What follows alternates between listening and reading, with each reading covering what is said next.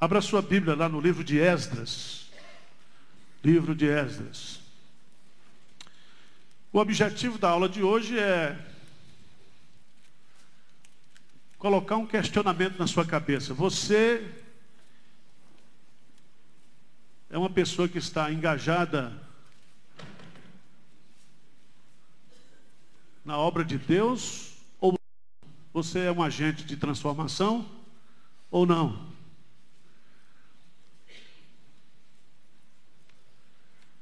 Você assiste os outros fazerem ou você está fazendo na obra de Deus? Você está no campo ou você está na arquibancada?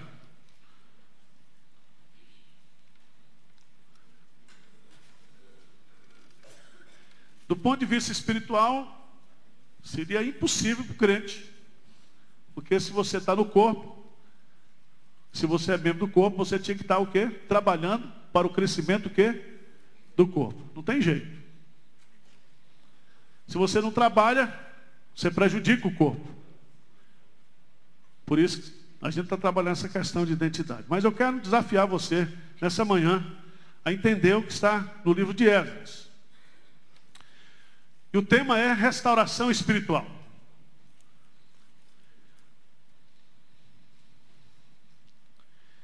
Em 586, ano de 586 antes de Cristo. Você se lembra que Jerusalém foi invadida.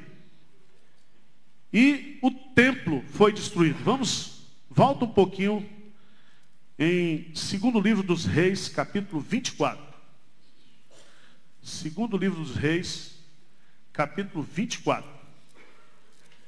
Só para você entender o contexto.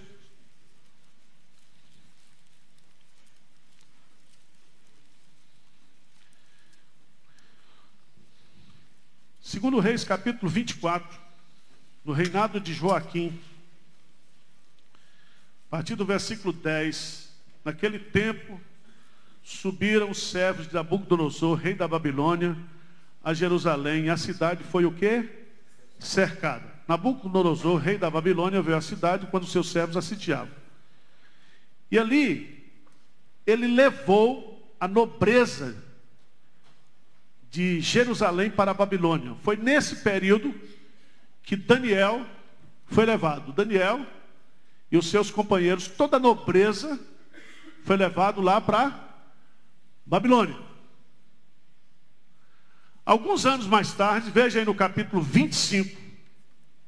Capítulo 25. A partir do versículo 8. Diz assim: No sétimo dia do quinto mês, do ano décimo nono da Nabucodonosor, rei da Babilônia, aí tem esse nome bonito aí, Nebuzaradã, chefe da guarda e servidor do rei da Babilônia, veio a Jerusalém. Grife aí o versículo 9, o que é que diz? E queimou a casa do Senhor e a casa do rei, como também todas as casas de Jerusalém. Também entregou a chama todos os edifícios, o que? Importantes. Então Jerusalém aqui foi completamente o quê? Destruída. Destruída. Agora vamos lá para Jeremias capítulo 25, 11. Jeremias 29, 10. Jeremias 25, 11. Quem foi que assistiu tudo isso? O profeta Jeremias, lembra disso? E Jeremias, quando viu isso, escreveu o livro de Lamentações. Jeremias, quando conviveu com essa época, ele disse: Olha, gente, é melhor vocês se entregarem para Nabucodonosor, porque vem aí 70 anos de cativeiro. Jeremias 25, 11, o que é que diz? Lê para mim aí.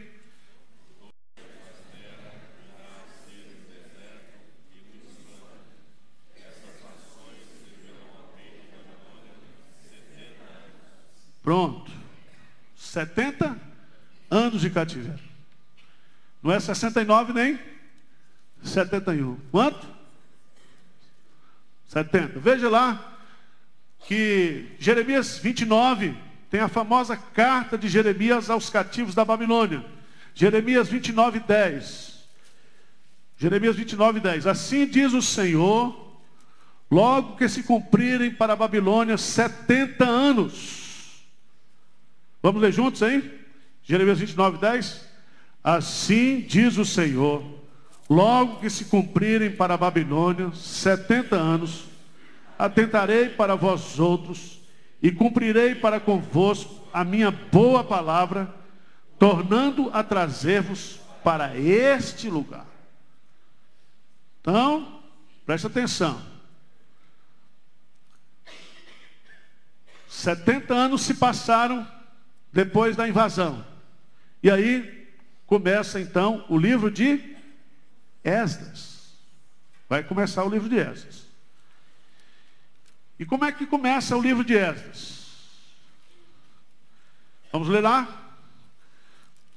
Esdras, capítulo 1. No primeiro ano de Ciro, rei da Pérsia, para que se cumprisse a palavra do Senhor por boca de Jeremias. Despertou o Senhor o espírito de Ciro, rei da Pérsia, o qual fez passar pregão por todo o seu reino como também por escrito dizendo: Assim diz Ciro, rei da Pérsia: O Senhor Deus dos céus me deu todos os reinos da terra e me encarregou de edificar uma casa em Jerusalém de Judá. Então preste atenção.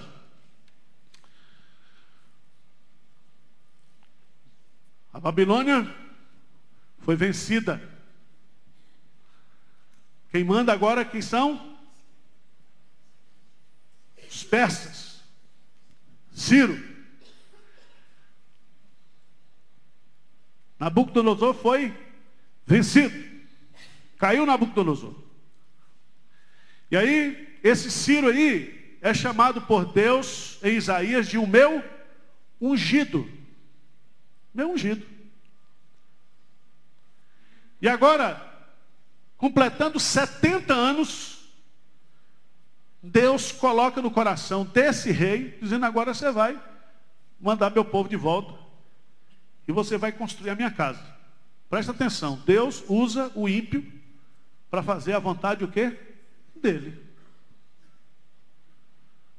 Deus poderia tocar no coração do Michel Tempo, que mora aqui perto, para arrumar um dinheirinho para a gente construir esse negócio aqui.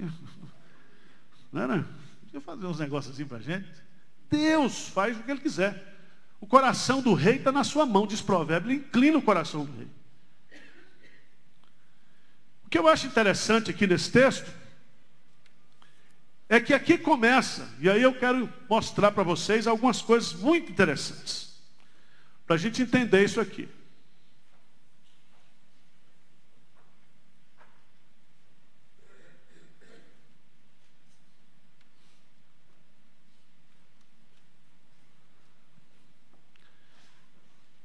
Aqui começa o estudo de Esdras. Então, eu gostei daquela frase ali, graças a Deus, por ele nos dar coisas o quê? Difíceis para fazer. Preste atenção, Deus, ele não dá coisas fáceis para fazer. Preste atenção. Coloque isso na tua cachola. Coisas fáceis quem faz é o diabo. Coisa difícil, quem faz é o crente. Tá certo?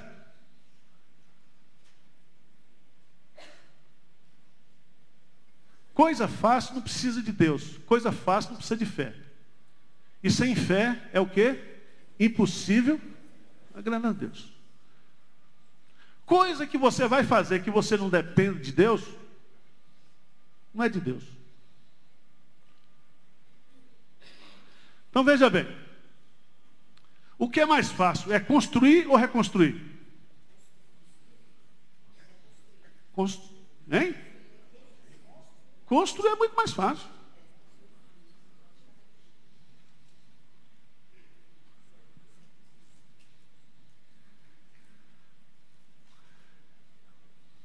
E a coisa é por aí. Agora, Deus nos pede para fazer coisas difíceis para produzir o nosso crescimento e promover o que? A sua, a sua glória. Os homens de Deus que lideraram a reconstrução de Israel, após o cativeiro babilônico, são heróis verdadeiros e não o que? Artificiais. Os homens, os verdadeiros heróis da fé, foram homens que foram forjados na dificuldade, na impossibilidade, nas coisas difíceis. Eu gostei daquela frase ali, porque eu, não, eu esqueci o nome do cara, mas eu copiei, que eu achei bonita a frase. Lembra bem aquela frase ali. O herói é um grande homem. A celebridade é um grande nome. Você para ser celebridade, só você ir para o BBB. Vira celebridade da televisão, não é isso? Hoje, qualquer um é celebridade. Neymar é celebridade. Qualquer porcaria aí da televisão é celebridade. Aí você vai ver o caráter do sujeito. Né? É triste isso aqui. Mas vamos lá. Parar de falar da vida dos outros. Nós vamos trabalhar aqui o livro de Esdras. E eu quero que vocês entendam aqui. São 10 capítulos, 280 versículos, 40 minutos para você ler. O autor é Esdras que, é que significa o nome Esdras? Deus é auxílio. Qual é o tema-chave? A restauração espiritual do povo de Deus. Qual é o capítulo-chave? Capítulo 7, versículo-chave, o capítulo 7 e 10. Contexto histórico. É isso que eu já falei para vocês aí. Certo? Se você fizer as contas de 586 até 516, quando Israel conclui o templo, são justamente o quê? 70 anos. 70 anos. Deus cumpriu a sua palavra. Mas eu quero que vocês entendam algo que é confuso quando você vai ler esses três livros. Você precisa entender bem isso aqui. Eu não sei se dá para aumentar isso aí. Está dando para enxergar ali, gente, ou não? Mas, rapaz, eu sou muito ruim nesse negócio. Dá para aumentar aí, meu irmão? Já está aumentando, né?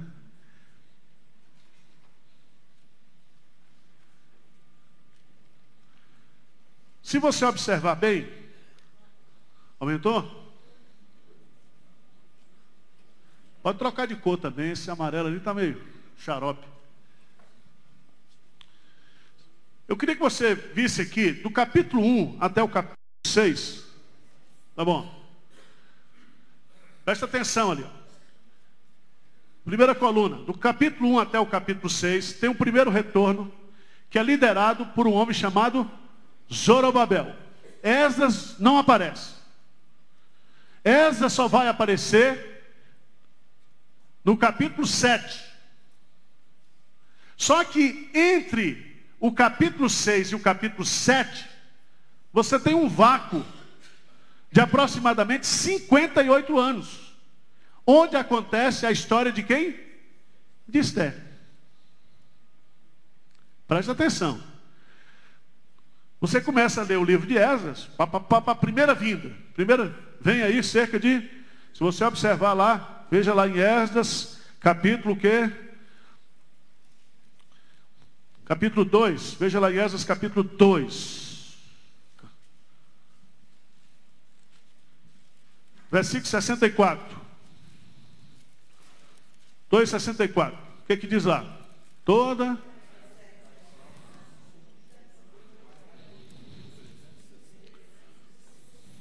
Pronto. Tem a quantidade que veio sob a liderança de quem? Zorobabel. Aí eles vão, vão, vão. Chega no final do capítulo 6, eles concluem o quê? O templo. Inaugura o templo, chorando aquele negócio. Quem é que profetizou isso? Quem foi o profeta desse tempo? Ageu e Zacarias. Lembra lá o livro de Ageu, quando inaugura o templo? O povo chorando, os mais velhos chorando, porque o templo era fraquinho. Está lembrado disso?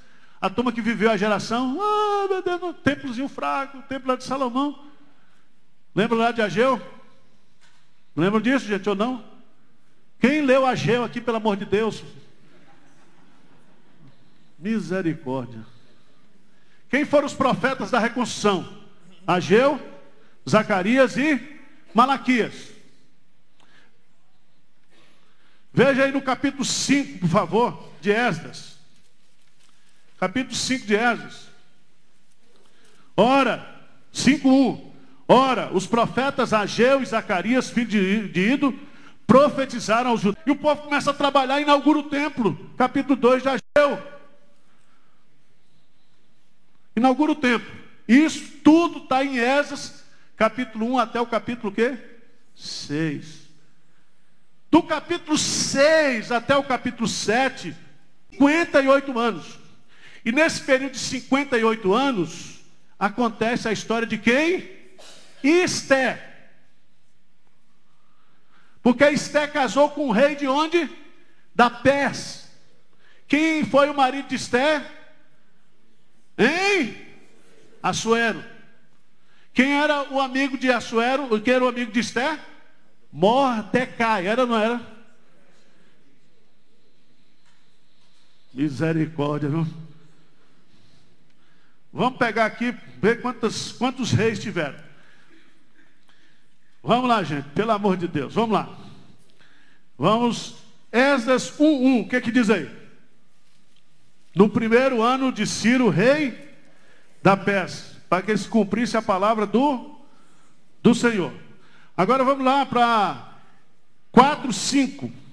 4, 5, essas 4, 5. O que que diz lá? Para frustrar o seu plano, todos os dias, rei da Pérsia, até o. Então presta atenção. Depois de Ciro, veio quem? Dario, segundo rei na sucessão. Agora vamos lá para 6, 6, 6, 14.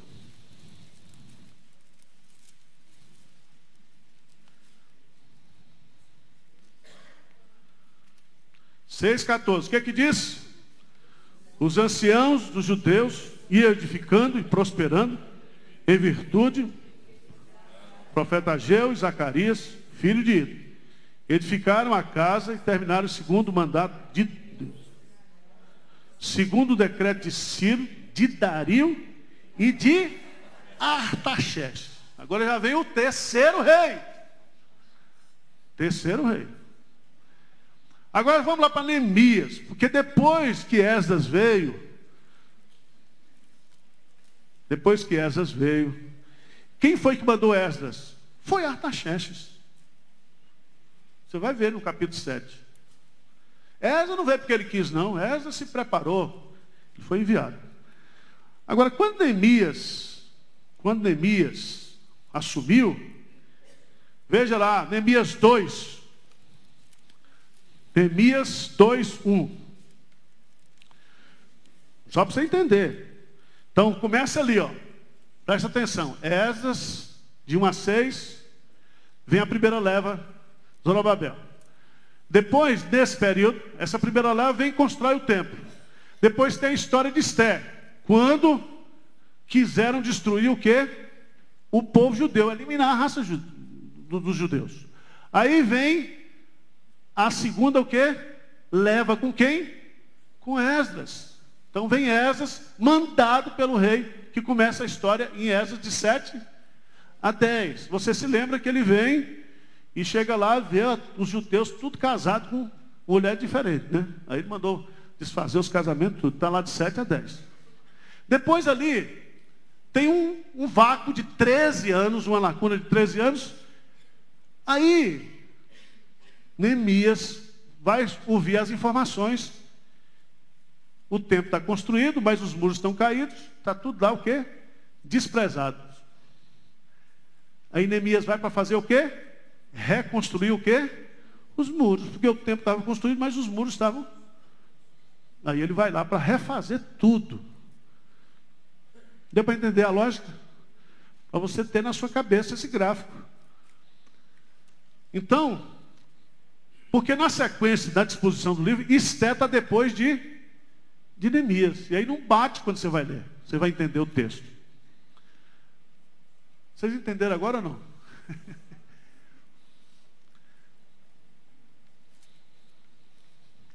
Agora vamos para o livro, de, vamos para o livro que é maravilhoso esse texto de, de, de Esdras.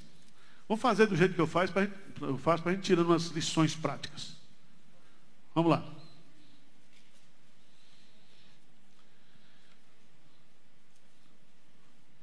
Coloquei ali, ó, o esboço de Esdras.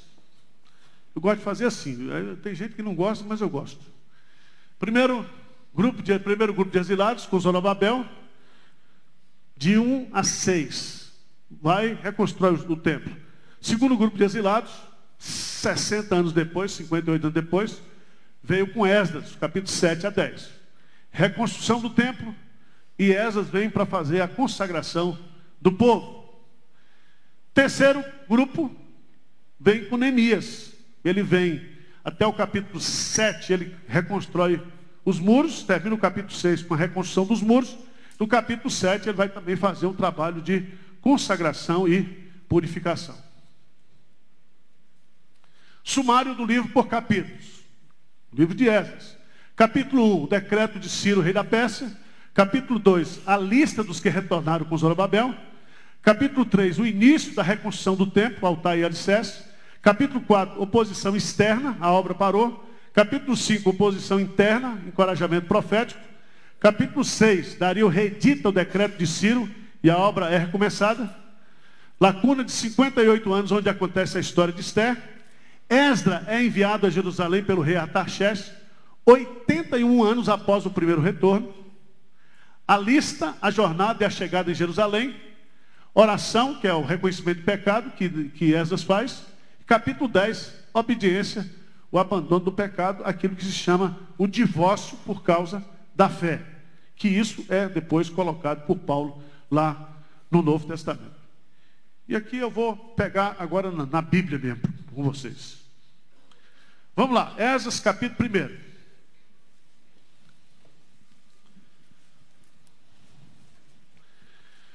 Eu queria chamar a sua atenção, capítulo 1, do primeiro ano de Ciro, rei da Pérsia, para que se cumprisse a palavra do Senhor por boca de Jeremias. Primeira lição que eu acho que eu encontro aqui é que Deus ele é o quê? Fiel. Deus é fiel. Ele é fiel, primeiro, para cumprir o que é a sua palavra. Ele falou pelo profeta e ele cumpriu o que ele disse pela boca do profeta.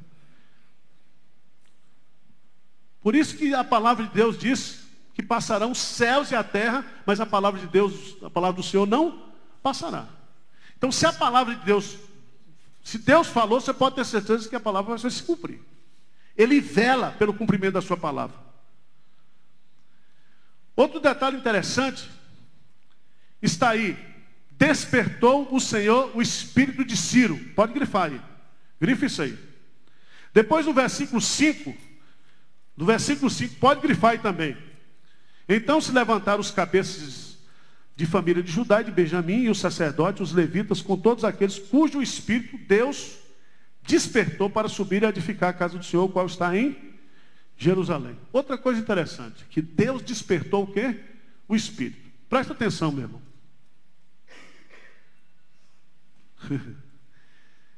Deus é quem desperta o povo para trabalhar. Deus desperta. Deus não, Deus não trabalha com voluntário, não. Deus chama para trabalhar. Certo? Porque na igreja tem umas celebridades aqui. Está pensando, você está pensando que se você não trabalhar, Deus está perdendo?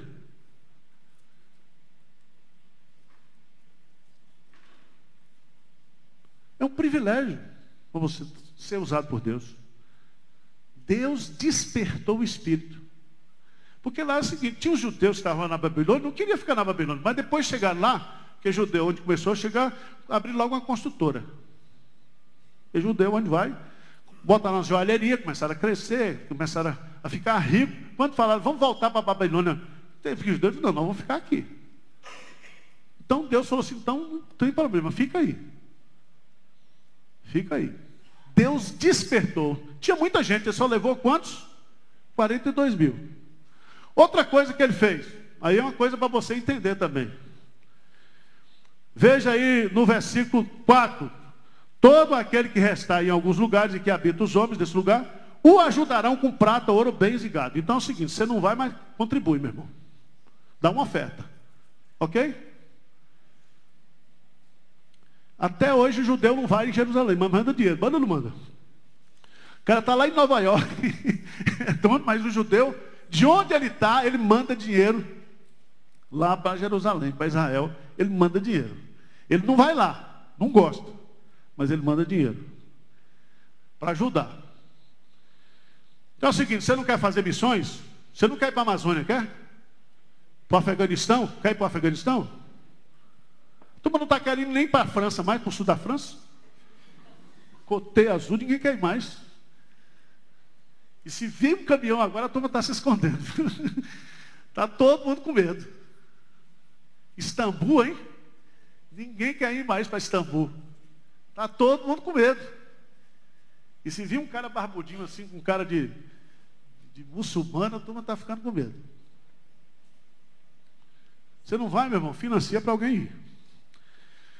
Outra coisa interessante nesse texto aqui, queria chamar sua atenção, é que, veja lá no versículo 7, também o rei Ciro tirou os utensílios da casa do Senhor, os quais Nabucodonosor tinha trazido de Jerusalém e que tinha posto na casa dos seus deuses.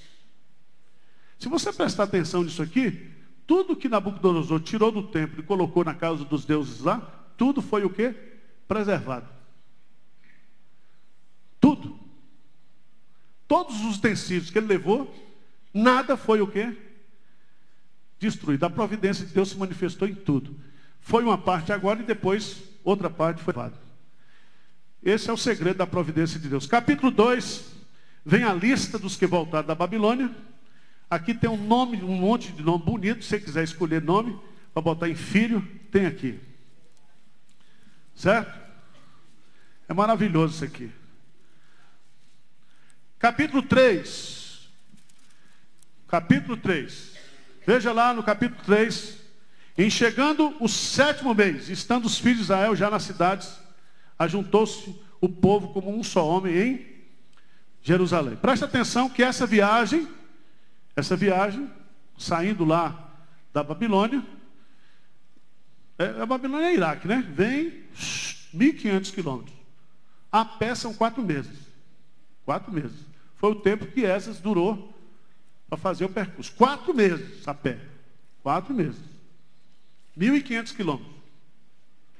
Aí eles ficaram sete meses descansando, né? Porque também é demais. Depois de sete meses eles começam o quê? A levantar. E aqui, meus amados irmãos, a primeira coisa que a gente podia perguntar para o texto, como começar a reconstruir após uma tragédia? E a primeira coisa que eles fazem aqui, eu vou dividir o texto em três partes, capítulo 3. Do capítulo 1 até o capítulo 6, eles reconstroem o altar. Do capítulo 7, do verso 7 ao verso 9, eles começam a trabalhar. E do verso 10 até o verso 12, eles começam o quê? A louvar a Deus em meio à amargura de alguns. Veja bem, primeira coisa que eles fazem, se você observar aqui, isso é importante. Versículo 3: firmaram o altar sobre as suas bases. O que, é que significa isso? O altar simbolizava o quê? A presença de, de Deus. Antes de fazer qualquer coisa, porque ele estava com o inimigo ao redor. A primeira coisa que eles queriam era o quê? A presença o quê? De Deus. Restaurar a presença de Deus no meio dos seus inimigos. Primeira coisa que eles queriam. Lembra de, de Moisés? Se a tua presença não for conosco, não os faça. Então, a primeira coisa que eles fizeram, restaurar a presença de Deus. Segunda coisa que eles fizeram, veja aí, no segundo ano da sua vinda à casa de Deus, versículo 8: começaram a obra da casa do Senhor e constituíram levitas da idade de 20 anos para cima para superentender. E aí eles começaram o quê? A trabalhar, colocaram a mão na massa. A partir do versículo 10. Quando os edificadores lançaram os alicerces do templo do Senhor, apresentaram os sacerdotes paramentados com trombeta e os levitas, filhos de Asaf, para louvarem o Senhor. Aí cantavam alternadamente. Aí no versículo 12, versículo 12, porém, muitos sacerdotes levitas e cabeças das famílias, já idosos, que viram a primeira casa, choravam em alta voz, quando à sua vista foram lançados os alicerces desta casa. Muitos, no entanto, levantaram as vozes com gritos de alegria. De maneira que não se podiam discernir as vozes de alegria das vozes de choro. Isso é até hoje aqui na igreja de Pinheiros. Uns cantam, outros choram. A igreja é assim, irmãos. Uns choram, outros cantam. Uns louvam, outros o quê? Murmuram. Uns ficam assim, ah, a igreja era boa, era aquela do passado. Outros estão aqui, não viram nada do passado. Uns murmuram e outros o quê? Louvam, mistura. Você perguntar assim, como é que vai a igreja de Pinheiros? Ah, a igreja de Pinheiros vai uma benção. Outros, ah, mais, mais ou menos, viu? Tem umas coisas boas, tem coisa ruim. Se perguntar, não, ah, a igreja é só fachada. Só tem coisa ruim.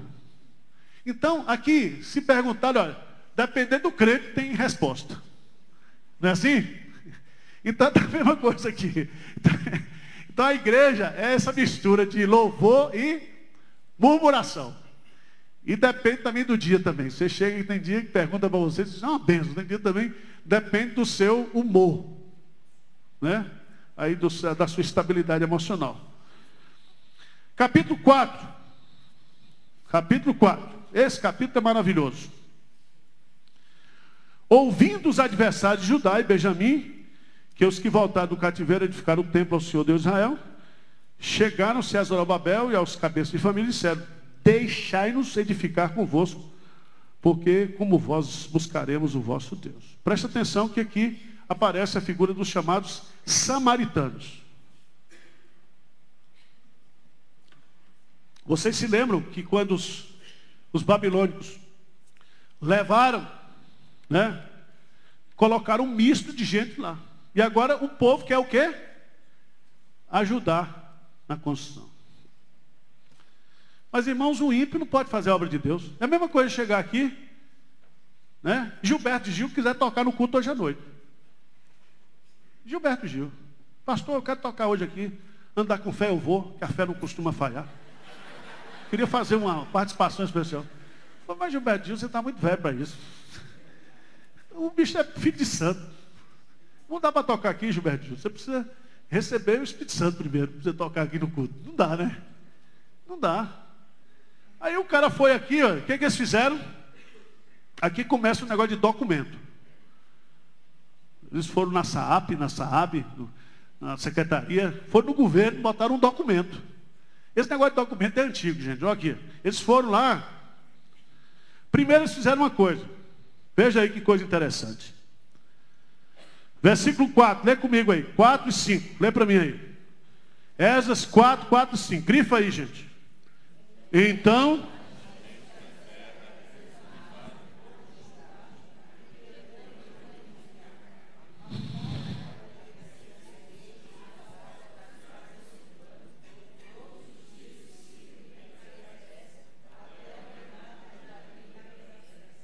Gente, desanimar o povo, inquietando no, no edificar. Inquietando no. O que, que significa isso? Criando o quê? Problema. Criando problema. O povo está trabalhando e, o, e eles estavam o quê? Criando o quê? Dificuldades. Mas não somente isso. Alugaram, porque alugar tem que pagar para alugar. Conselheiros para o quê? Desanimar os caras. Quem é que faz isso, irmãos? É o diabo. Qual é o interesse do diabo?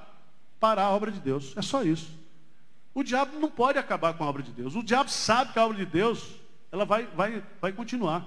Mas o diabo quer parar a obra. E aí o que, que eles fazem? Eles mandam então, escrevem uma acusação aos habitantes de Judá e de Jerusalém, etc. E veja no versículo 24. Lê comigo aí, versículo 24. Cessou, pois, a obra da casa de Deus, a qual estava em Jerusalém, isso até o segundo ano do reinado de Dario, rei da Pérsia. Pronto. Chegaram onde eles o quê? Queriam. Só que Deus, esse, essa, essa parar a obra num período, sabe de quanto tempo? De, de 10, a, de 10 a 14 anos, um período assim. Agora, Deus queria que o povo parasse? Não. Deus queria que o povo continuasse. Esquecesse esse negócio de documento. Porque às vezes, sabe o que, é que acontece na igreja, irmãos? Qualquer dificuldadezinha que vem aqui, ah, pastor, nós precisamos parar. Está sem habites. Ah, está sem habites? Quem é que tem habites aqui em São Paulo? Agora nós temos, viu, gente? Tem habite de museu. Não, não, Reinaldo, todo, tudo aqui, na, todo mundo cria dificuldade. Agora veja, vamos abrir lá em Ageu.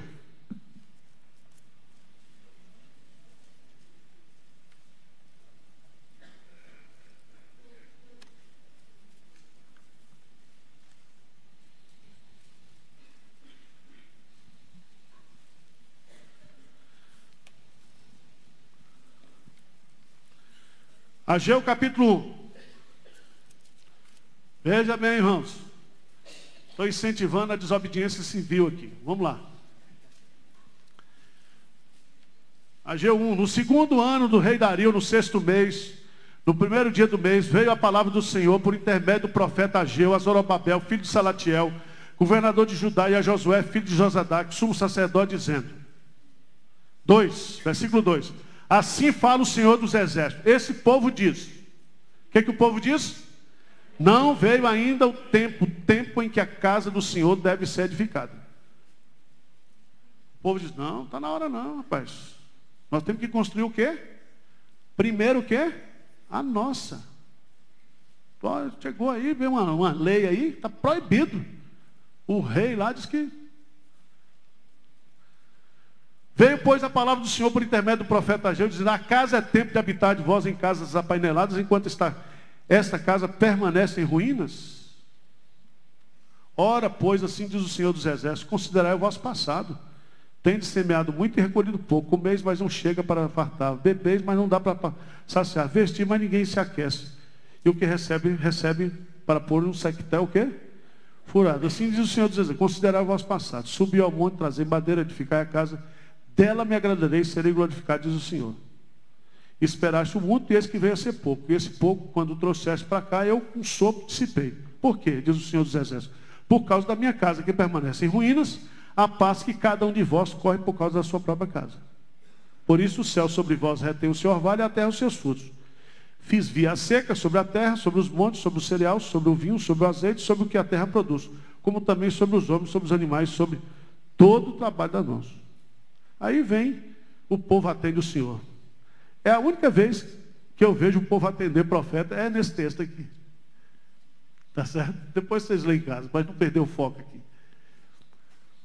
Aí o povo, o que, é que o povo faz? Volta a trabalhar. Veja no capítulo 5. Ora, capítulo 5. Ora, os profetas Ageu, Zacarias filho de Ido, profetizaram aos judeus que estavam em Judá, em Jerusalém, em nome do Deus de Israel, cujo espírito estava com eles. Então se dispuseram e começaram a edificar a casa de Deus, a qual está em Jerusalém. Com eles, os referidos profetas de Deus, que os ajudavam. Agora veja que coisa bonita. Nesse tempo veio a eles Tatenai, governador daqui do Eufrates, e Setar-Bozenai e seus companheiros, e assim lhe perguntaram, quem vos deu ordem para reedificar essa casa e restaurar esse muro? Perguntaram-lhe mais, quais são os nomes dos homens que constroem esse edifício? Lê comigo versículo 5. Ó, grifa aí para você. Porém, os olhos de Deus estavam sobre os anciãos dos judeus, de maneira que não foram obrigados a parar, até que o assunto chegasse a Dario e viesse resposta por carta sobre isso. Sabe o que, eles fizeram? Não, gente, vai tocar na obra aí. Deram uma de João sem braço. Manda consultar lá de novo. Aí quando consultaram, quando consultaram, encontraram. Você sabia que esse decreto de Dario está hoje no Museu de Londres? Sabia disso? Que o único decreto, que o único documento que existe, um dos únicos documentos que existe do período, é esse decreto. Está lá no coliforme. Eu vou conhecer esse negócio. Eu quero ver, bater uma foto trazer para cá. Para mostrar que Deus é o quê? Soberano.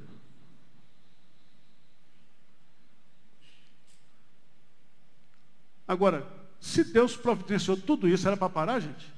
Não era para parar. Não era. E aí vem essa coisa maravilhosa. Os olhos de Deus estavam sobre os anciãos. Aí os adversários consultam. E aí, irmãos, eles consultaram. E aí veja no final do versículo 17. 5,17. Diz assim. Agora, pois, se parece bem ao rei que busque dos arquivos reais na Babilônia, se é verdade haver uma ordem do rei Ciro para edificar esta casa de Deus em Jerusalém. E sobre isso nos faça o rei saber a sua vontade. E aí foram consultar.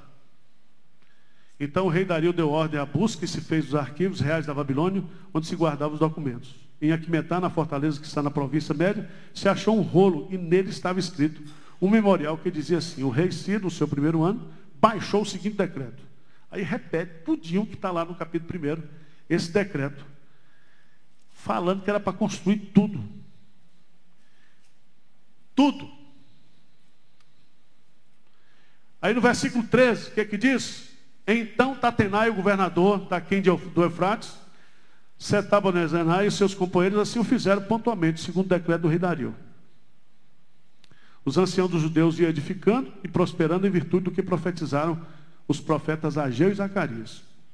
Edificaram a casa e terminaram o segundo mandato do Deus de Israel e segundo o decreto de Ciro, de Dario, de Atarxés, rei o quê? Da Pérsia. Acabou-se essa casa no dia terceiro do mês de Adar, no sexto ano do reinado do rei Dario. Aí eles celebram a Páscoa e papapá, papapá, papapá. Pronto. Terminou a primeira parte. E aí vem o capítulo 7. 7. Capítulo 7 começa assim: Passada essas coisas, passadas essas coisas, no reinado de Atarxés, rei da Pérsia, Esdras, filhos de Seraías, aí vem, meus amados irmãos, a biografia desse homem, ele é filho de tanta gente. Mas esse homem, ele era escriba, mas ele era o quê? Sacerdote. Essa significa Deus é o meu auxílio, Deus é minha ajuda. Mas esse homem, ele era competentíssimo. Veja no versículo 10, que é o versículo chave. Vem comigo aí, grifem na sua Bíblia. Porque Esdras tinha disposto o coração para buscar a lei do Senhor e para cumprir e para ensinar em Israel os seus estatutos e os seus juízos. Então isso aí resume quem era Zés. Ele chegou em Jerusalém, né? E ele veio mandado por Artaxerxes, mas há um segredo no versículo 9. Ele chegou a Jerusalém segundo a boa mão do seu Deus sobre ele. Seu Deus sobre ele. Aí vem uma carta que o rei manda para ele. E ele vem justamente para reconstruir. Aí vem no capítulo 8, veja lá, a lista dos que voltaram com ele.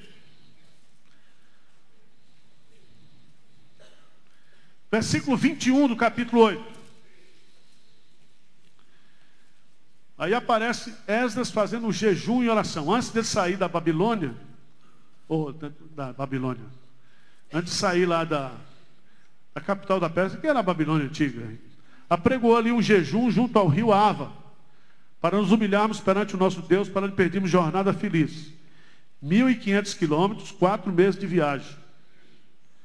Para nós e para os nossos filhos, para tudo que era nosso. Porque tive vergonha de pedir ao rei, exército cavaleiro, para nos defender do inimigo do caminho, por quanto já havíamos dito, a boa mão do nosso Deus é sobre todos que eu busco, para o bem deles, mas a sua força e a sua ira contra todos que abandonam.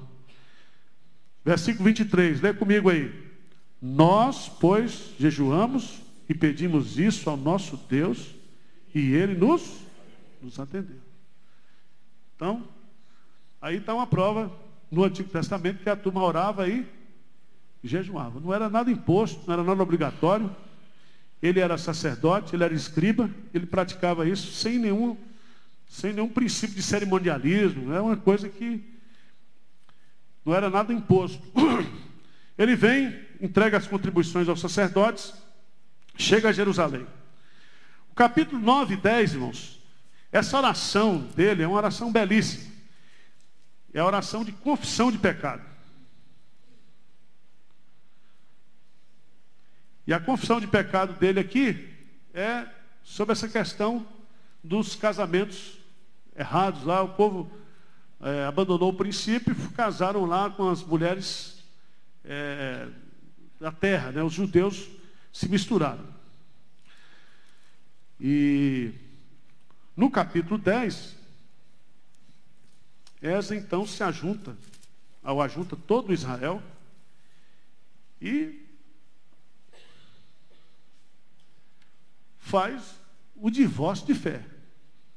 Manda turmas, quem quiser separar, chegou a hora de abandonar e casar de novo.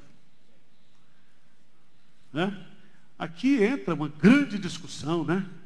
Mas, pastor, e esse negócio de casamento misto? Eu falo, tem que ser misto, macho com, macho com fêmea, tem que ser misto. Quando pastor, só faz casamento misto, eu só faço misto. Não faço de outro jeito, não. É misto. Presunto com queijo, né? é misto. É.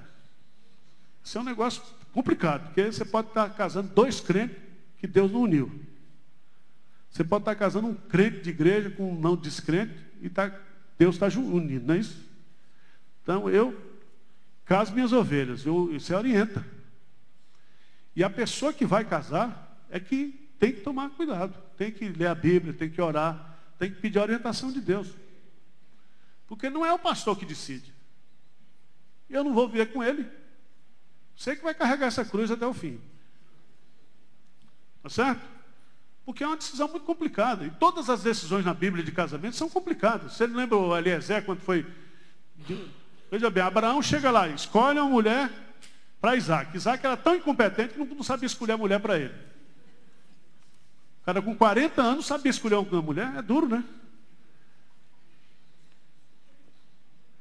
Aí lá vai o Eliezer. O Eliezer agradeceu a Deus, porque diz, aquela mulher que der bebida para camelo, olha o critério que o cara usou.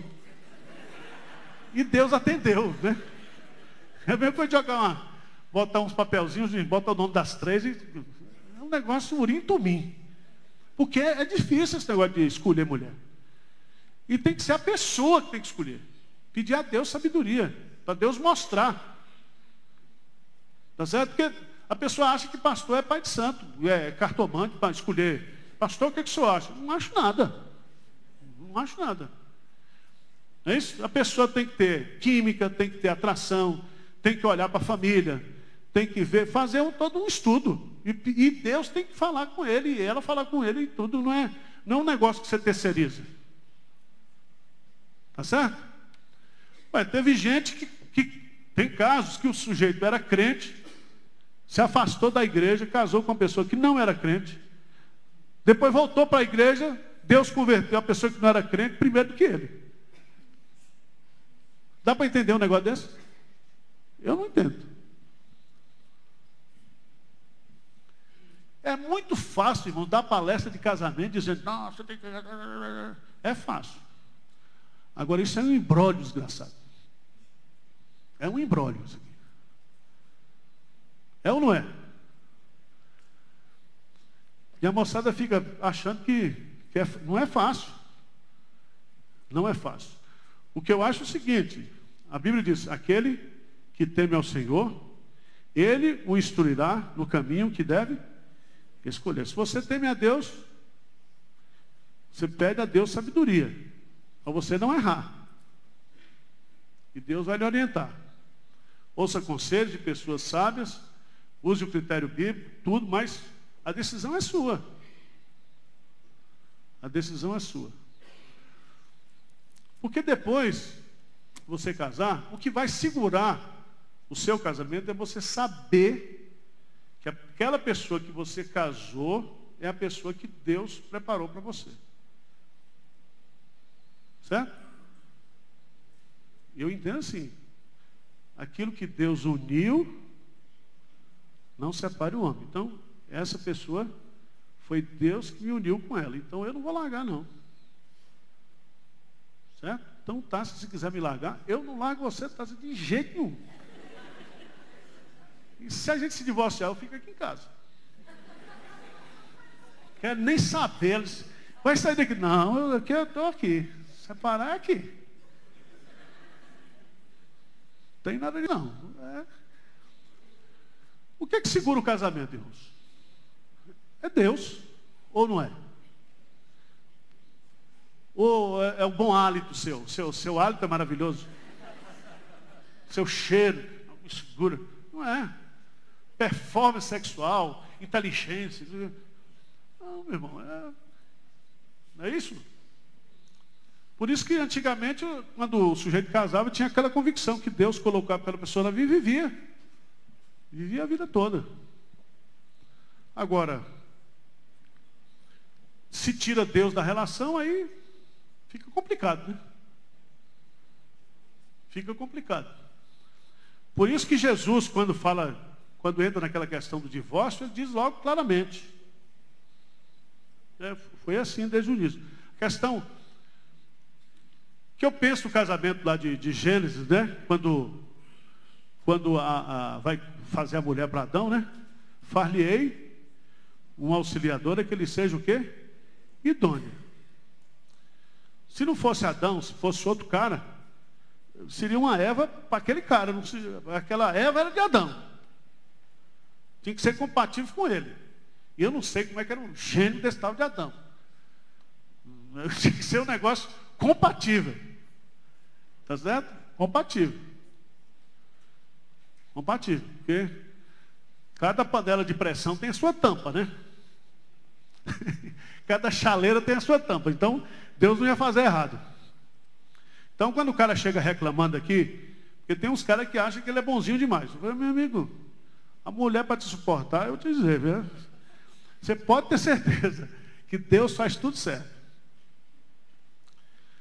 Tá bom, mas não vou dar conselho de casamento, não, porque eu não sou conselheiro de casamento. Eu só estou dizendo aqui que Esas vai fazer aqui algo aqui que, meus amados irmãos, ele está trabalhando dentro de um contexto completamente diferente do nosso, que é a questão racial. Ele está trabalhando num contexto completamente diferente. Certo? E o judeu até hoje faz isso. O judeu ortodoxo, você faz, passa lá em Israel, tem lá o bairro dos ortodoxos, eles casam, eles casam entre eles. Pode viver infeliz como é que for, tem sete, oito filhos, mas vive lá. Paciência. É, é o jeito deles e é igual o coreano casa com coreano, eles preferem isso. Eles têm povos que casam só com pessoas da própria raça. Tudo bem. Tá certo? Pronto, irmãos, alguma dúvida, alguma pergunta mais? Fechando aqui o livro de Esdras.